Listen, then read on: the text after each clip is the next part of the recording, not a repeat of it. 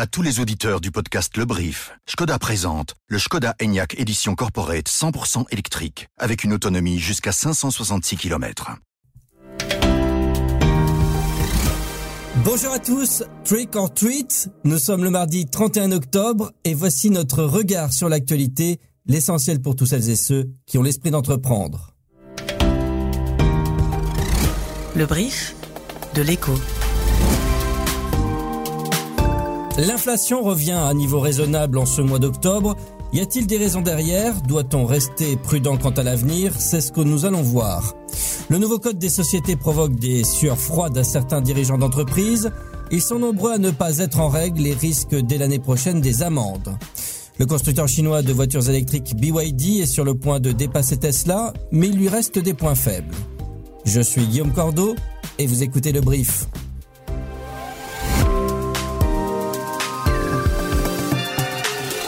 Le brief, cette info, dès 7 heures. Ces quatre dernières années, les crises successives ont fait du mal aux entreprises et au monde du business en général. Le Conseil central de l'économie a d'ailleurs tenté de chiffrer les conséquences de la pandémie, puis de la flambée des coûts énergétiques chez nous, et le constat est sans appel.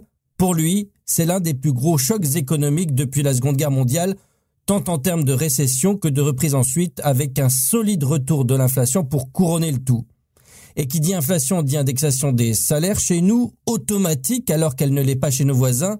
Les salaires belges augmentent donc plus vite que chez les autres, entraînant un handicap salarial. L'écart était plutôt favorable à la Belgique avant la pandémie, mais il est de nouveau repassé dans le rouge. Le Conseil central de l'économie prévoit un handicap salarial d'1,7% en 2024. Tendez bien l'oreille et écoutez ce chiffre. 0,36%. C'est le niveau d'inflation ce mois-ci en Belgique, un niveau qu'on n'avait pas vu depuis près de trois ans, janvier 2021 exactement.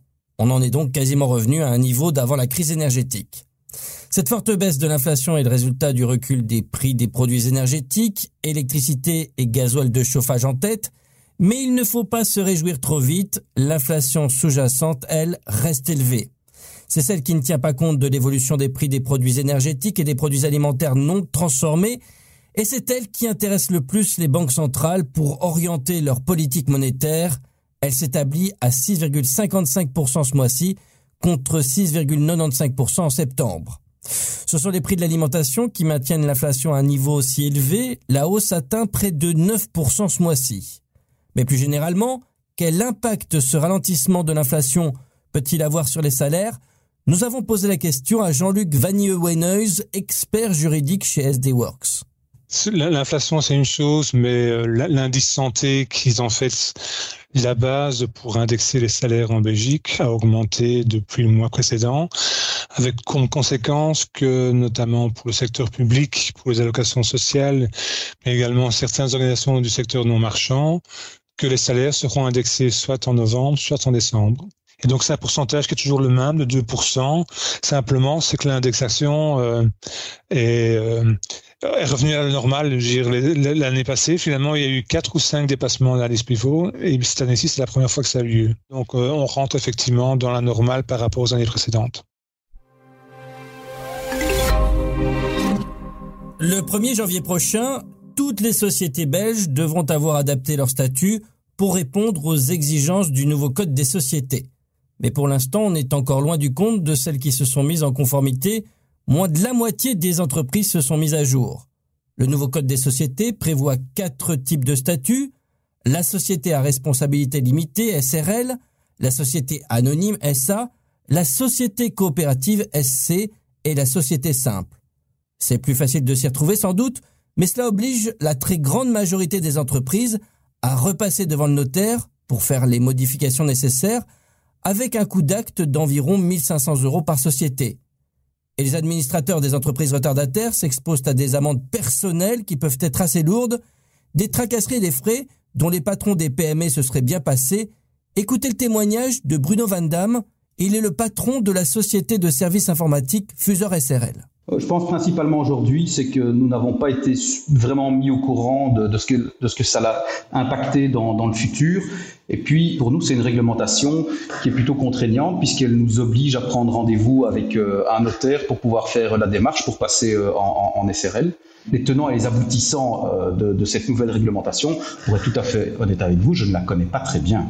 L'utilité pour, pour le gouvernement, je peux le comprendre, que ça remplit les poches du gouvernement, mais mes poches à moi, elles sont vidées en attendant. Et c'est une fois de plus une mesure qui, je ne vois absolument, je n'en tire aucun avantage de mon côté, en tout cas que j'en sache. J'aurais préféré mettre ça dans des primes pour mes employés plutôt que de devoir payer encore une fois de plus euh, un service auquel je ne comprends pas vraiment l'utilité aujourd'hui, en tout cas pour les petites PME comme la mienne. François Fornieri a encore la main sur Mitra, l'entreprise spécialisée dans la santé féminine qu'il a fondée et dont il est encore le premier actionnaire. L'ancien CEO était à la tête d'un groupe de frondeurs opposés aux quatre administrateurs indépendants et ils ont gagné. Ils ont obtenu l'éviction des quatre personnes devenues indésirables à l'issue de deux assemblées générales spéciales et extraordinaires qui se sont tenues hier. Ainsi, le conseil d'administration se trouve réduit à trois personnes en attendant la désignation de nouveaux indépendants d'envergure internationale pour aider au développement de la société aux États-Unis notamment. La Fed, la Réserve fédérale américaine, tient sa nouvelle réunion de politique monétaire aujourd'hui et demain.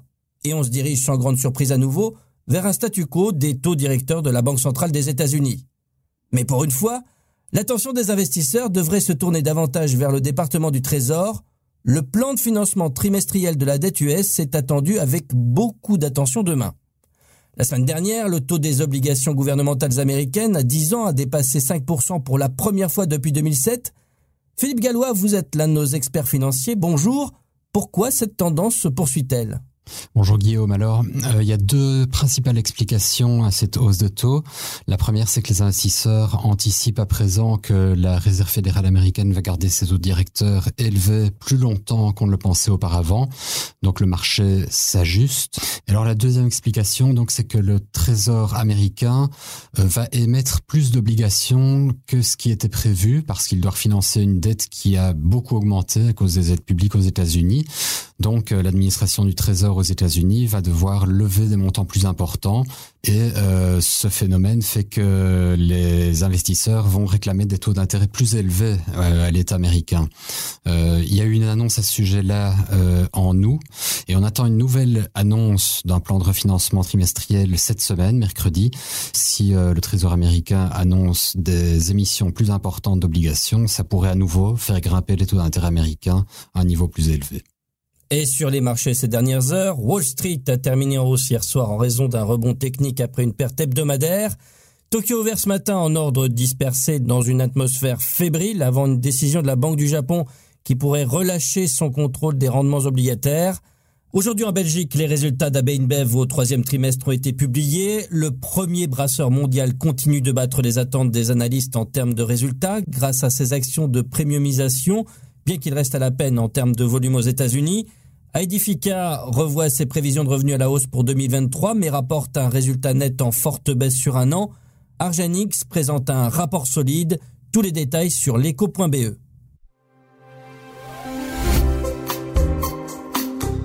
Comme quoi, on peut avoir un carnet de commandes bien rempli, mais perdre encore de l'argent, beaucoup d'argent. C'est la triste situation que viennent de vivre les ateliers de la Meuse, déclarés en faillite ce lundi. L'entreprise était spécialisée dans la fabrication de pièces métalliques de très grande taille, comme des cuves à vide pour tester des composants de satellites notamment. Des matériaux et un savoir-faire très prisés, mais qui s'exécutent souvent sur plusieurs années, et c'est là que le bas blesse, les contrats des ateliers de la Meuse ne prévoyaient pas de clause de révision des prix.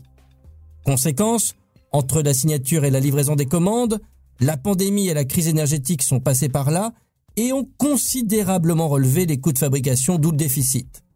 Parallèlement, certaines commandes se sont révélées trop lourdes pour l'entreprise liégeoise, qui a accumulé retard et pénalités. Ainsi, à l'issue d'une procédure en réorganisation judiciaire obtenue en juillet, les actionnaires Wallonie Entreprendre, Nochac et Invest for Jobs ont préféré jeter l'éponge. L'entreprise employait 85 personnes.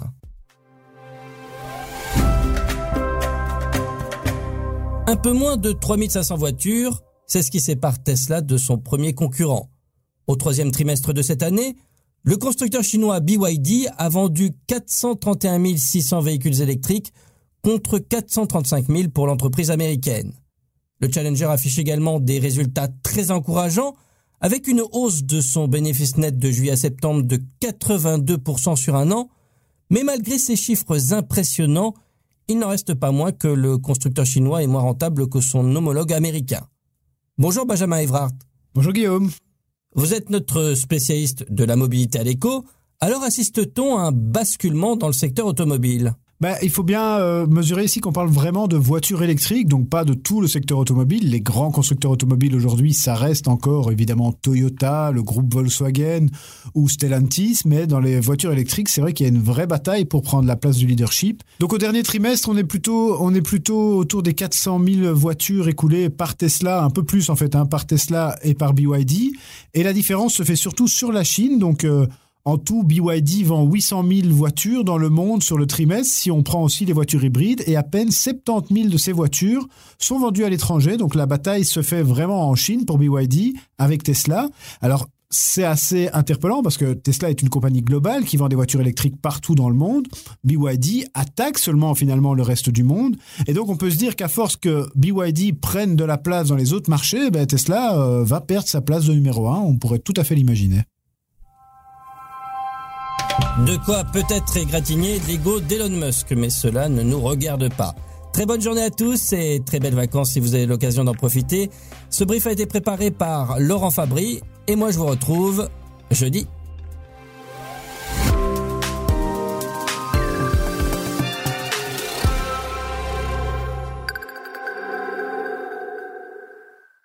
Votre voiture de société Skoda doit avoir une grande autonomie. Elle doit être 100% électrique et déductible fiscalement. Mais elle doit aussi avoir plein de place pour mon VTT. Votre voiture de société est avant tout la voiture de votre famille. Découvrez le Skoda Enyaq Edition Corporate 100% électrique avec une autonomie jusqu'à 566 km. Plus d'infos sur promo.skoda.be ou chez votre concessionnaire. Skoda.